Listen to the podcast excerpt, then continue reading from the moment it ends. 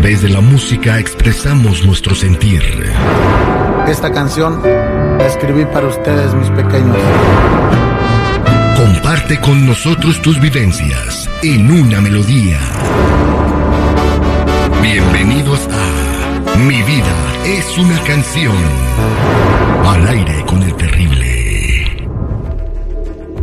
Estamos de regreso al aire con el terrible millón y pasadito y vamos a platicar con Julio que nos escucha en Columbus, Ohio. Julio, buenos días, ¿cómo estás?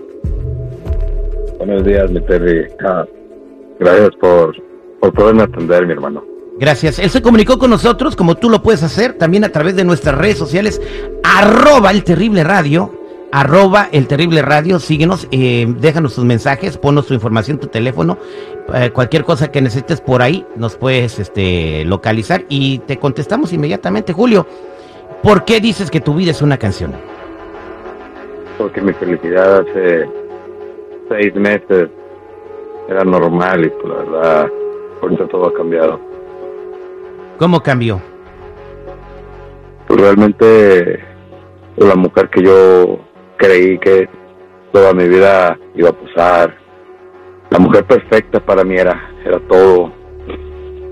Mira, he caído en una depresión bien fuerte. En tu, en tu descripción, en tu mensaje que nos enviaste en nuestras redes sociales, dices que tú te casaste con una mujer muy bonita.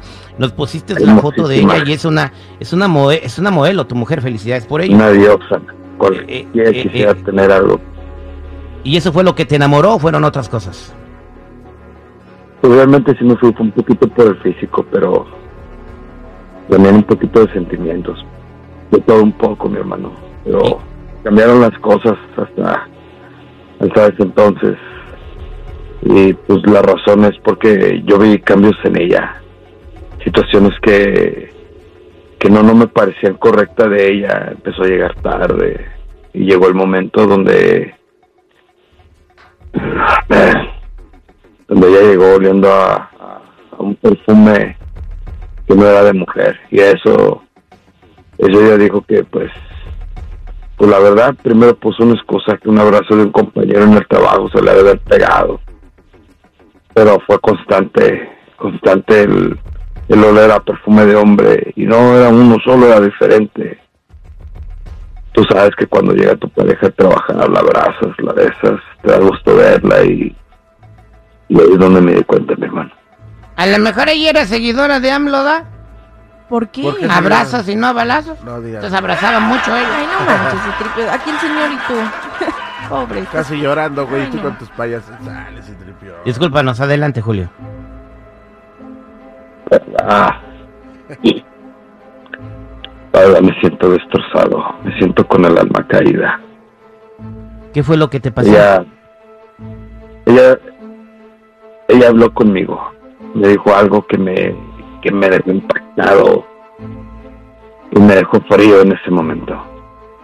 Me dijo que, dijo Julio, ven, vamos a hablar. Cuando sabes, cuando una mujer te dice esas cosas, es algo terrible para un hombre no puedo recordarlo. Me hizo así en el pecho.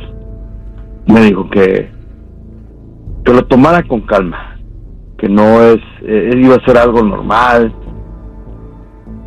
Pero pues la verdad que ella quería que nuestra relación, la que yo creía seria, importante en mi vida, dijo que quería que nosotros fuéramos una relación abierta que ella se estaba acostando con otros hombres y que yo tenía luz verde para poderme acostar con alguien más.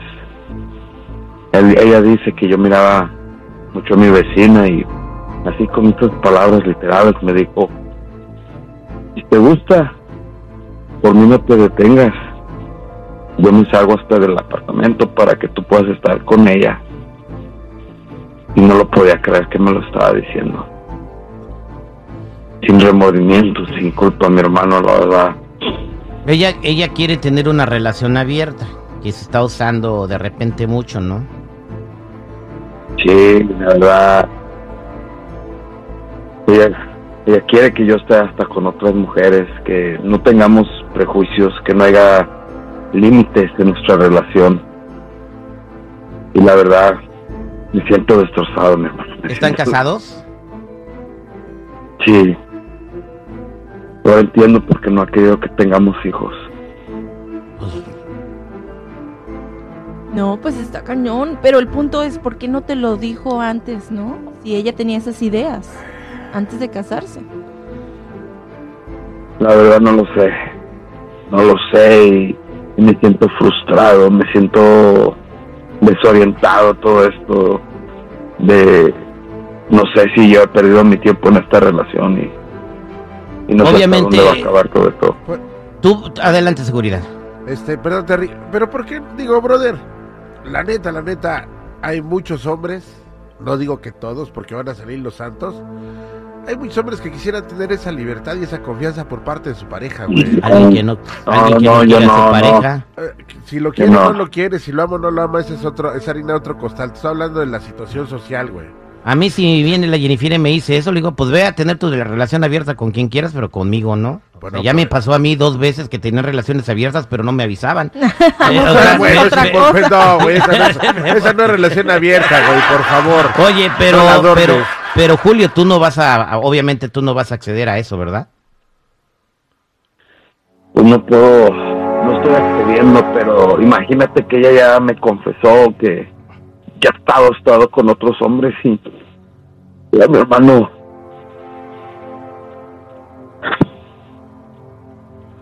en el alma, me duele el alma que ella estaba con otros hombres y así cínicamente me lo dijo.